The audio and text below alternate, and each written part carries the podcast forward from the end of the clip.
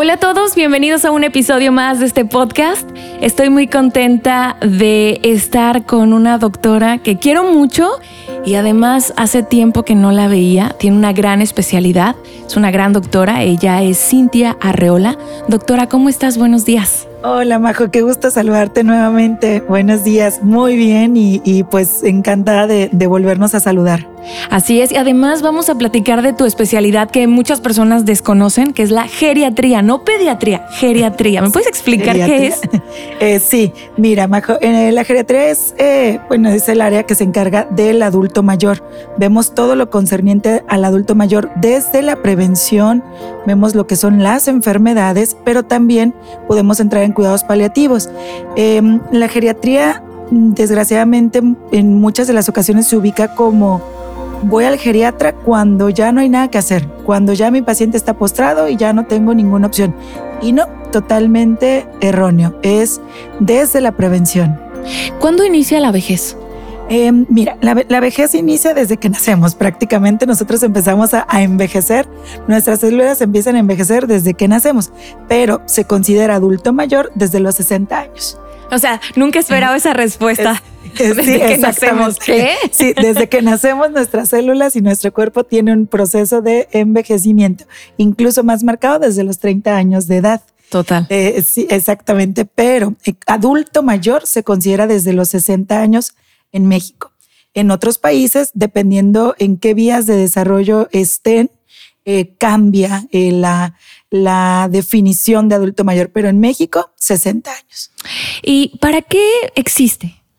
Eh, la geriatría existe para que el paciente adulto mayor tenga un manejo integral, tenga un manejo en el que podamos vigilar todos sus aspectos y que tenga un médico tratante que el geriatra le lleve sus padecimientos en conjunto con otras especialidades cada que sea necesario.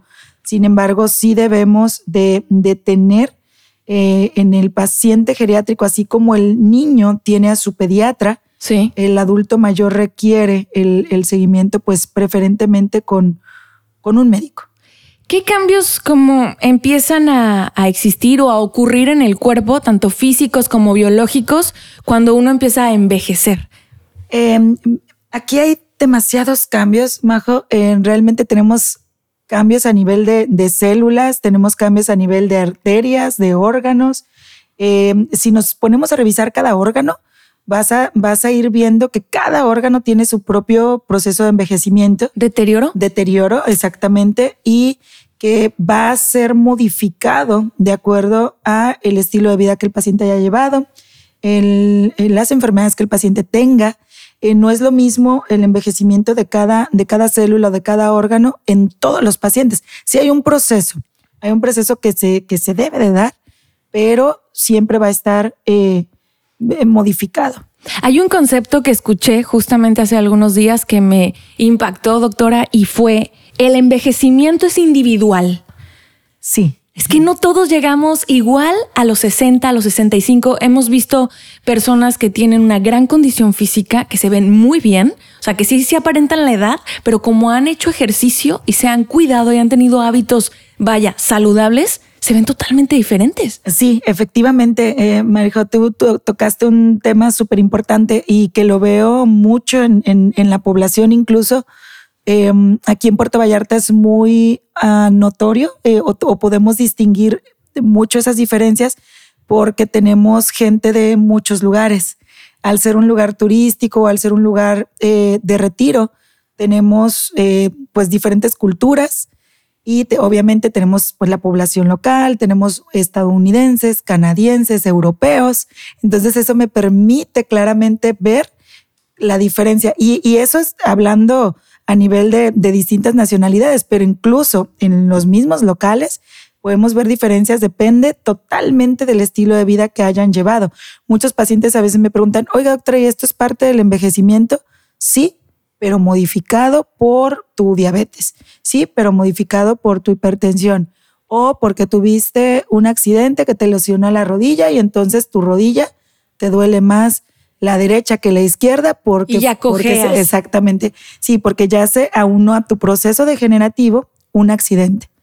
previo. Entonces eso va a modificar el proceso natural del envejecimiento. En general, los mexicanos, ¿cómo estamos? Porque tú los ves, o sea, son tus pacientes. sí, eh, eh, realmente en, los mexicanos tenemos, todavía nos falta mucha prevención. En pocas palabras, creo que eso es lo que, lo que más necesitamos, la prevención. Eh, tenemos mm, mucha idea de ir al médico solo cuando nos sentimos mal. A diferencia, y me, y me ha tocado ir aprendiendo de las otras nacionalidades, cómo se tiene la costumbre de una revisión, aunque no tenga ningún síntoma.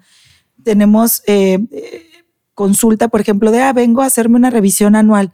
Ah, ok, ¿qué molestias tienes? No, ninguna. Ah, perfecto. Y esto da mucho gusto. Por supuesto que ya hay, hay cada vez más mexicanos, más vallartenses que están haciendo prevención. Como conciencia. Sin embargo, como conciencia exactamente, pero nos hace falta.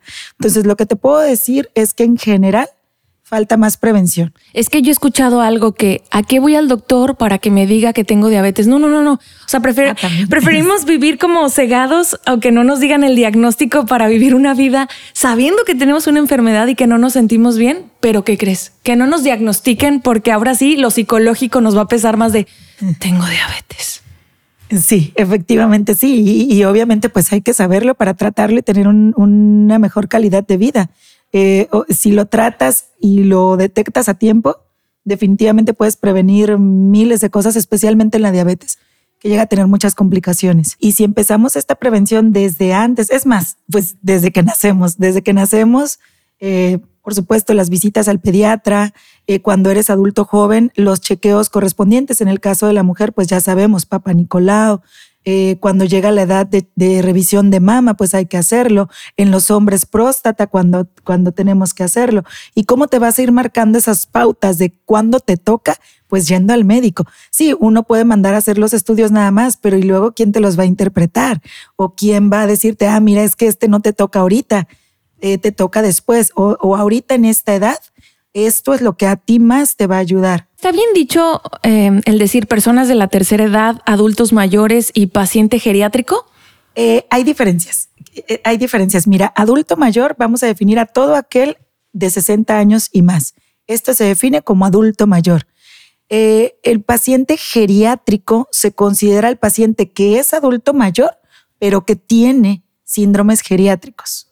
¿De acuerdo? Ahí está la diferencia. Entonces tienes tienes al geriátrico porque es adulto mayor, pero ya tiene enfermedades, ya tiene síndromes. Se considera que tengan de dos o más síndromes geriátricos para llamarle paciente geriátrico. Erróneamente a veces decimos, ah, es un geriátrico, es un paciente geriátrico y a lo mejor es una persona súper sana, es adulto mayor. ¿De acuerdo? Es así es, es adulto mayor, tanto a nivel social, a nivel médico, así es como deberíamos de llamarlo. Paciente de la tercera edad, bueno, también pudiera considerarse para fines más sociales que médicos. Así como de comercial. Eh, sí, de, la tercera edad, como por ejemplo, se utiliza mucho eh, a nivel de sistema DIF, por ejemplo, sí. para, hacer la distinción en, en, ese, en esos grupos de edad. Pero eh, médicamente nos podemos quedar con adulto mayor o adulto mayor geriátrico, diferente. Me queda claro que cada paciente trae sus padecimientos e historial clínico contigo y me gustaría que nos dieras algunos ejemplos de las enfermedades más comunes o padecimientos propios de estos pacientes. Eh, mira, en, el paciente adulto mayor como tal, eh, vamos a ver mm, de manera global, vamos a decir dos aspectos. Las enfermedades, eh, las enfermedades como tal crónicas o a nivel orgánico y vamos a ver lo que se conoce como síndromes geriátricos. En las enfermedades entra, por ejemplo, tanto, ahí lo vamos a subdividir, lo agudo y lo crónico. En lo agudo entran las infecciones.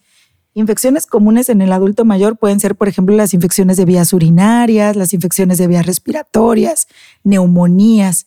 Y si lo dividimos o nos vamos a lo crónico, en enfermedades tenemos de las más comunes diabetes mellitus, hipertensión arterial, Em, secuelas de un infarto cerebral, secuelas de un infarto del corazón, em, degeneración en las articulaciones, que lo conocemos como osteoartritis, eh, osteoporosis, depresión, demencia. Esto es de lo más común que vemos en, en el adulto mayor. Ahora, de los síndromes geriátricos, primero vamos a definir qué es un síndrome geriátrico. Sí. El síndrome geriátrico es el conjunto de signos y síntomas pero que se presentan más comúnmente en esta edad y que no tienen una causa en específica, que son multifactoriales. ¿A qué me refiero con multifactorial? voy a poner un ejemplo de síndrome geriátrico. Un síndrome geriátrico es el síndrome de caídas. ¿De acuerdo?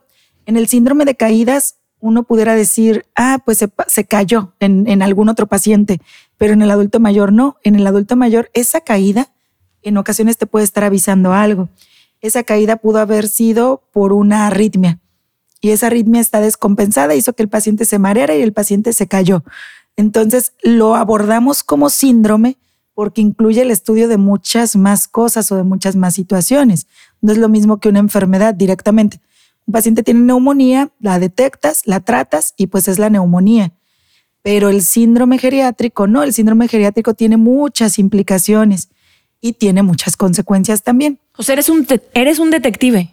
Sí, sí, tenemos que ir a buscar por qué se cayó del adulto mayor. Si me dicen, ah, solamente se tropezó, ah, ok, se tropezó y hasta ahí, hasta ahí que obviamente hay que, si se lastimó, pues hay que tratar la, la lesión.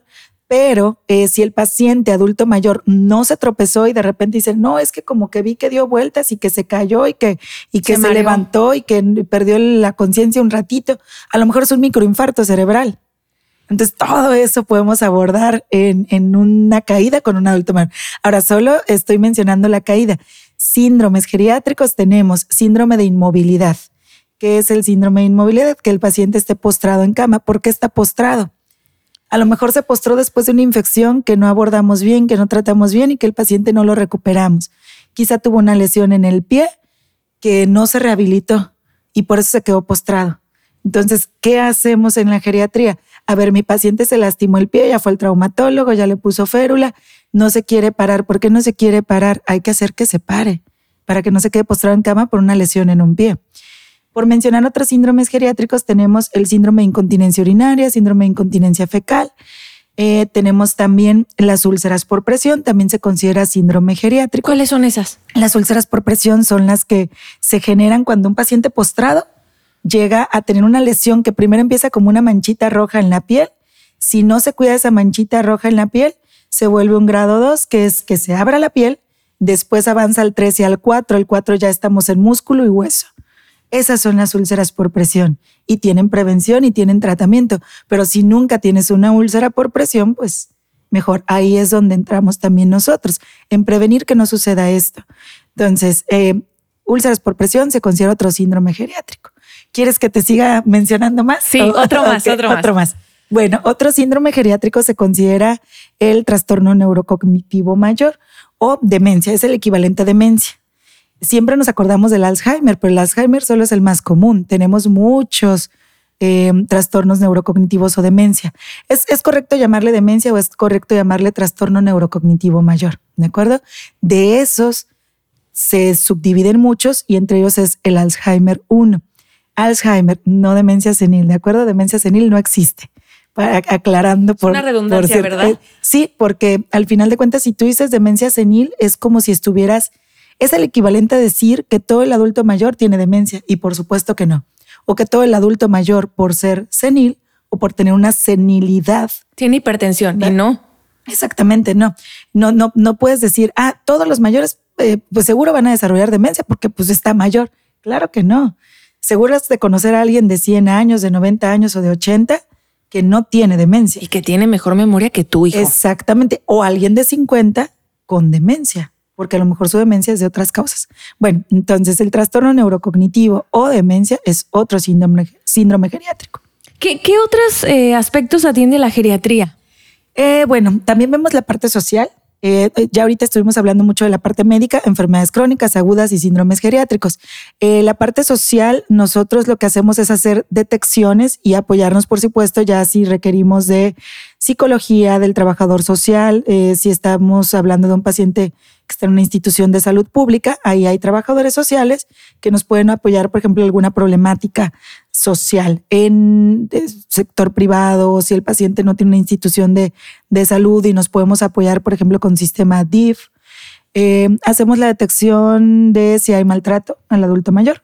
Entonces, si hay maltrato, hay que derivar pues a las instancias correspondientes Entonces, bueno, también tenemos que hacer este tipo de situaciones. En la parte social también tenemos que ver quién le da el medicamento al paciente. Nosotros no, no nada más damos la receta y bueno, pues aquí está la receta y ahí nos vemos en un mes. No, nosotros preguntamos en nuestro historial clínico la parte social para saber con quién vive mi paciente, para saber si el medicamento que yo le voy a dar no le va a generar más riesgo que beneficio, eh, si es un paciente solo, si es un paciente que pueda eh, sangrar, por ejemplo, y que nadie lo detecte, si es un paciente que pueda tener uh, pues un efecto adverso del medicamento y que nadie me avise que lo tuvo para yo poder intervenir, para yo poder decir, ah, mira, sí, vamos a hacer esto, vamos a darle solución con esto. Así que te em, hablen y eh, te digan, doctora, lo veo que no come mucho, se le quitó el lo veo amarillo, lo, ajá. Sí, alguien que esté reportando tanto de la enfermedad o, de los medicamentos. Eh, entonces nosotros vemos quién lo cuida, cómo está conformada la familia. Em, no hacemos una evaluación pues sumamente exhaustiva, eh, quizá en la parte, por ejemplo, económica, porque pues obviamente son tantos los aspectos que tenemos que ver que pues no podemos ahondar en la primera visita eh, en, absolutamente todo, pero sí tenemos que ver, eh, por ejemplo, cómo está el estado, pues sí, socioeconómico del paciente, porque obviamente tenemos que ver qué tanto, de nada nos sirve a lo mejor llenar una receta que, que va a estar el costo en cuatro mil, cinco mil pesos, si a lo mejor no lo va a poder comprar. Yo tengo que asegurarme si el, cómo es la situación del paciente para adaptar su tratamiento, pues a, lo mejor posible, claro, pero también a las necesidades del paciente. No lo vamos a dejar sin, sin tener su alimentación por comprar una receta. Entonces, sí entra esa parte también. ¿Se considera al adulto mayor como población vulnerable? Eh, sí, sí entra en el grupo de vulnerabilidad. Eh, bueno, siempre nos han marcado, ¿no? Niños y adultos mayores como la parte en, global de estados de vulnerabilidad, por supuesto, en, algunas situaciones de embarazo también. Eh, sin embargo, sí, el adulto mayor se considera población vulnerable desde muchos aspectos, desde el sistema médico, pues la inmunidad que ya tiene cierto deterioro en, la mayoría de ellos, más con enfermedades. Eh, porque muchos de ellos tienen muchas enfermedades también, eh, porque son pacientes que pueden ser susceptibles al tener deterioros neurológicos, algunos de ellos, aclaro, como ya dijimos previamente, no todos, pero el, el estado neurológico eh, modificado por enfermedad te puede hacer más susceptible de maltrato, por ejemplo. El hecho de que estés al cuidado de segundas o terceras personas, también hace más vulnerable al paciente. ¿Tú te das cuenta cuando un paciente es maltratado? Em, ¿O es raro darte cuenta? Eh, sí, hay, sí hay algunos aspectos que nos pueden eh, hacer, eh, pues, tener como foquitos de alarma o como tener ahí banderas rojas, ¿no? por ejemplo, algunos tipos de lesiones. De, de, repente uno puede decir, a ver, esta lesión se, se relaciona con cierto tipo de mecanismo de caída, se relaciona con un mecanismo de, golpes que nosotros pues tenemos identificados, o más bien que son golpes, vaya, que no fue una caída normal. Eso en, en, el aspecto físico, en el aspecto mental, en una consulta nos podemos dar cuenta de que hay maltrato desde la forma de cómo le hablan al paciente sus hijos o el, cuidador, eh, cómo lo mueven, cómo van caminando con él. Nosotros tenemos que, ver a nuestro paciente desde que yo abro la puerta y salgo a recibir al paciente a la sala de espera, empieza la evaluación. Y desde ahí te das cuenta de, muchas cosas, tanto la parte social como la parte médica, cómo es el trato a ese paciente. El hecho de que se tenga por ejemplo, una prescripción de medicamento y me digan, no, pues es que no lo compré y quizá no, no tanto por lo económico, ¿eh? cuando es por lo económico lo entiendes y buscas una alternativa. Pero cuando no les cuando No, exacto, cuando no es, no, pues es que se me olvidó o creí que no era importante o ya no lo surtí otra vez porque pues pensé que ya no lo necesitaba bueno, todo ese tipo de situaciones. Son, muchos los aspectos que puedes ver en el maltrato al adulto mayor, pero, y estos son por mencionar algunos, pero sí, sí podemos hacer algunas detecciones. Es que sí se modifica como la dinámica familiar cuando uno de los padres envejece o tiene alguna enfermedad crónica y los hijos se tienen que turnar para visitar al papá o a la mamá que está pues tal vez en casa, postrado. Entonces yo creo que y luego todos los hijos tienen hijos, tienen sus trabajos. Entonces esa dinámica familiar sí se tienen que organizar como tal para darle una buena calidad de vida a, a sus padres. Ahora, si es que el adulto mayor está postrado, porque hay muchos abuelos que están en una calidad perfecta y van y los visitan. Ahora, que les dejen los nietos al cuidado también es como, ay, agregarles una carga también. ¿Estás de acuerdo, Doc? Eh, sí, totalmente. Pobre. Sí, este, este es un, un, punto muy común pues en, en, en, aquí en México porque obviamente pues sí, tenemos... Eh, los hijos eh, van a trabajar y demás y a veces la solución es, ah, pues me voy directamente con, con mamá o papá para que me los cuide. Y, y, bueno, está bien, a veces los abuelos encantados también de hacerlo, pero también hay que tomar en cuenta que ellos requieren su espacio, que requieren su atención y, y sí, efectivamente también la dinámica eh, familiar, como bien dices, cambia. Eh, muchas veces también a mí me preguntan, doctora, ¿qué hacemos? ¿Qué nos sugieres? ¿Cómo le hacemos? Hay muchas opciones. Tienes la opción de, turnarse por semana, tienes la opción de turnarse cada día un, un hijo, eh, de contratar a alguien si las, si las posibilidades económicas lo permiten. Hay casas de descanso también. Eh, tanto para cuidados de día o para vivir ahí. Y no es malo, ¿eh? ¿eh? No es malo porque muchas veces se relaciona algo de sumamente horrible llevar a alguien a, una casa de descanso y no, no, no, por supuesto, mientras, claro, sea un lugar en donde se les trate bien, en donde haya calidad de, vida. Em, en ocasiones tienes que acudir a ello y, y, a mí a veces cuando me lo consultan, me lo consultan hasta con pena.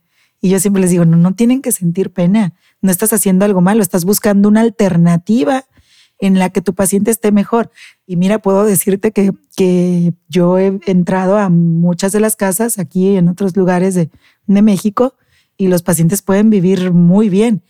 Desgraciadamente sí, hemos tenido casos y, y, y, y, casos pues muy terribles de maltrato, pero obviamente pues siempre hay que estar monitoreando, hay que estar pendientes, no es como que vas y lo dejas y nunca lo vuelves a visitar pero no es nada malo, no sientan culpa. Realmente yo siempre les digo, no, no tienes por qué sentirte culpable. Estás buscando una solución. Y que además muchos de los casos puede ser que hasta motives al paciente porque conocen, tienen nuevos amigos, hacen actividades. Sí, e, esto es muy padre. ¿eh? La verdad es que en muchos de los lugares tienen programas de, rehabilitación, de juegos de mesa, canto, baile. Bueno, yo veo que se la pasan excelente. Yo a mí me gustaría vivir así cuando, cuando yo sea grande, ¿no? Si, si es que llegamos, obviamente, muchos pacientes los ves ahí de 90 años y bailando todavía.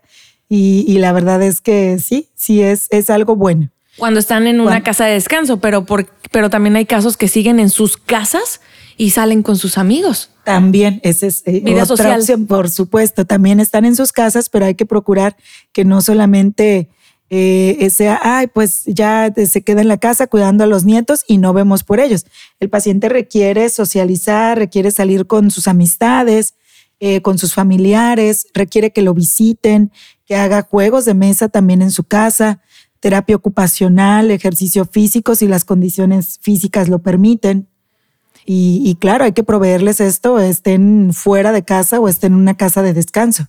¿Y qué sucede con el estigma de, la vida sexual en los adultos mayores? es que eh, creemos que sí, nuestro abuelito o nuestra abuelita. Sí, no. sí efectivamente, es, un estigma que, hay que irnos quitando. Eh, eh, obviamente tienen derecho, por supuesto, de forma responsable. Hay que ser muy cuidadosos en que sea un paciente que mm, no esté, por ejemplo, con alguna situación neurológica, que la situación neurológica esté haciendo que el paciente tenga hipersexualidad, porque puede pasar. En ocasiones la enfermedad de Alzheimer, en ciertas etapas o alguna otra demencia puede eh, producir que el paciente tenga hipersexualidad. Entonces, bueno, primero hay que distinguir que no estemos ante esa situación. Si el paciente es un paciente que neurológicamente pues está, está bien, está estable, eh, que no tenga riesgos, eh, que si, por ejemplo, es un paciente viudo y que conoció una pareja nueva, es válido, pero hay que proporcionarle las herramientas para que tengan una, una vida sexual sana, con, mm, pues bueno, el uso de preservativos, con eh, la prevención de, enfermedades infectocontagiosas, eh, consejos para evitar riesgos a otros niveles cardiológicos o físicos. Claro. Entonces, bueno, todo esto tenemos que evaluar. ¿Tú consideras que es importante el tomar vitaminas o suplementos para el paciente? En relación a los suplementos, no es para todos los pacientes. De hecho, no hay que abusar de los suplementos. Se, se toman en muchas de las ocasiones como si fuera cualquier cosa y no hay que recordar que es un químico. Em, habitualmente se usa mucho el complejo B, eh, automedicado, ácido fólico, suplementos multivitamínicos. No hay una razón para automedicarse vitaminas y no hay una razón para que el adulto mayor de seguro tenga que tomar vitaminas. No es, no es como un, un hecho que lo tengan que hacer. Debemos evaluar más bien quién lo necesita y qué necesita. Es una pregunta muy común en la consulta. Doctor, ¿y no le va a dar vitaminas? A ver, primero vamos a tomar los exámenes de laboratorio para ver si faltan vitaminas y si faltan vitaminas, ¿qué vitamina falta? Entonces, em, también se han asociado algunos suplementos con riesgos de salud, de hecho. Eh, los usos muy excesivos de complejo B. Hay estudios por ahí relacionados a algunas cuestiones con cáncer incluso. Entonces hay, hay que tener mucho cuidado. Eh, ahorita se está abusando mucho de la vitamina C por la pandemia, ¿no? Y ahorita me encuentro pacientes que llevan dos años ininterrumpidos tomando vitamina C y la vitamina C en dosis altas es tóxica para los riñones. Entonces, e, e, esto es un ejemplo nada más o son ejemplos del por qué no hay que automedicarse suplementos vitamínicos y el por qué si tu médico no te dejó vitaminas es porque no lo vio necesario.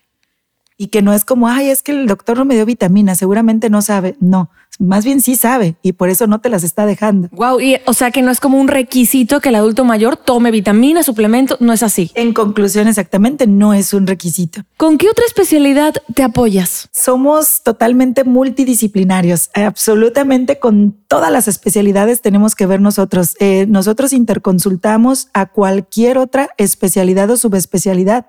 En la parte quirúrgica, lo más común es eh, traumatología por, por los riesgos de los pacientes, por el hueso, exactamente, fracturas, entonces trabajamos mucho en conjunto con ellos, con urología, por ejemplo, en el dado caso tanto de hombres como mujeres, ¿eh? no nada más el urólogo es para el hombre, también es para las mujeres, por supuesto. El urólogo es el especialista en la vía urinaria, no es el especialista en hombres. Eh, nos apoyamos mucho también, por ejemplo, de la parte en, en lo que no es quirúrgico, eh, puede ser neurología, puede ser cardiología, por el tipo de padecimientos que tienen, fisioterapia, por, supuesto, nutrición, psicología. En realidad es con todos, ¿eh? pero te menciono así como las áreas más comunes de las cuales nos apoyamos. Y si alguien que nos escucha tiene a su abuelita, a su abuelito, dinos así como banderas rojas o de alerta que, que nosotros podamos identificar como cambios en ellos para poder buscarte y traerlos a consulta. Eh, bueno, en, principio, si, es un paciente que lo ves aparentemente sano y, que no se ha revisado en varios años, desde ahí ya es un grupo que, puede acudir con el geriatra, ¿no?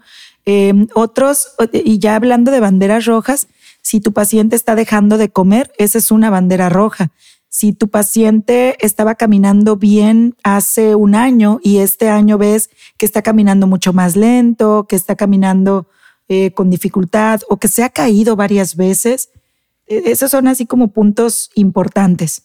Hay, hay muchos más, por supuesto, pero eh, cuestiones que son como muy fáciles de identificar son esas. Ok, y recomendaciones, como siempre, estar al pendiente de los adultos mayores, eh, preguntarles sus necesidades, visitarlos. sí, recomendaciones para la familia, organizar, ayudarles a organizar sus medicamentos, ayudarles a recordar, por ejemplo, cuándo tienen su cita, para que no se les pase las citas con el, con el médico. Eh, también ver si, si el paciente requiere, por ejemplo, algún otro tipo de terapia, rehabilitación, hacerse, vaya, cargo y ayudar, facilitarle las cosas. Muchos pacientes lo hacen de forma autónoma, muchos pacientes llegan a mi consultorio totalmente solos este, y, y manejando, de hecho, bastantes. Eh, sin embargo, tenemos otros que necesitan el apoyo. Sí, que vayan por sus eh, papás o abuelos, pero no los vayan regañando, sean pacientes. Recuerden que ellos son un poco más, pues tienen sus, sus tiempos, Doc. Ahora, última pregunta.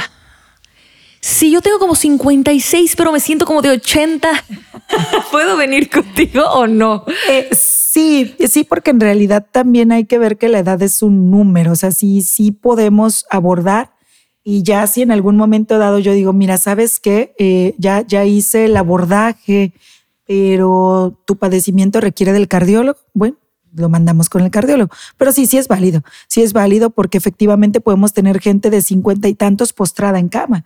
Podemos tener gente de cincuenta y tantos con lo que pudiéramos llamar que son síndromes geriátricos. No cumplen con la edad, pero sí con la característica física y, médica. Entonces es, válido, es válido que, acudan con nosotros y que nosotros, si no nos corresponde seguirlo viendo, orientar y derivar Claro, la oportunamente a la especialidad correspondiente también, o apoyarnos de la especialidad correspondiente y verlos en conjunto. Ok, y recuerden, doctora, tal vez muchos de nosotros llegaremos a ser viejitos, así que, pues, a, cuidarnos, a tener buenos hábitos para llegar desde ya con la mejor condición. Doctora, ¿dónde podemos encontrar tus redes sociales, tu número para consultas? Eh, bueno, eh, yo estoy trabajando en Punta Mita Hospital, estoy en el turno de las mañanas, normalmente estoy de 9 a 3 de la tarde. Y bueno, en redes sociales eh, puedes encontrarlo en Facebook como Punta Mita Hospital y estamos en el número 329-688-0059 en acceso a Punta Mita número 1 en Nayarit, México. Y bueno, yo tengo también otro, otro consultorio en Puerto Vallarta, que es en Biomedical Center, en Avenida Los Tules, número 140, y puedes eh, llamar al 322-22-59603. Y redes sociales, eh, estoy como doctora Cintia Arreola, médico geriatra, en Facebook y en Instagram. Qué bonito, gracias doctora. De nada, Majo. Gracias por esta plática, la disfruté mucho. Eh, gracias a ti y yo también disfruté mucho eh, volvernos a, encontrar y bueno, pues aquí, aquí seguiremos. Maravilloso. Gracias, doctora. Gracias. Y gracias a todos ustedes por escuchar este episodio. Ya lo saben, si quieren buscar a la doctora Cintia Arreola, ahí están sus datos. Yo soy María José Vanegas. Hasta la próxima. Adiós.